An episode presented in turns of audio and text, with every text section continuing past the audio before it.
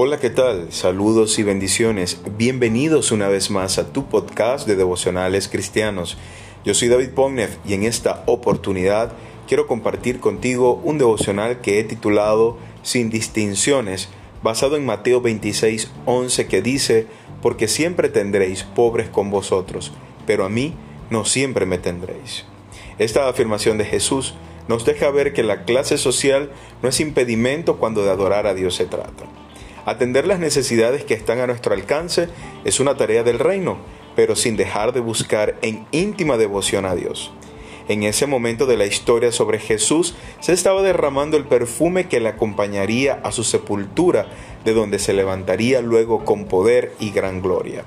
Y así, por medio de la fe en Él, su presencia nos acompaña de día y de noche para ser instrumentos de amor en su mano, para que a ricos y a pobres le prediquemos de las grandezas del Evangelio que salva nuestras almas.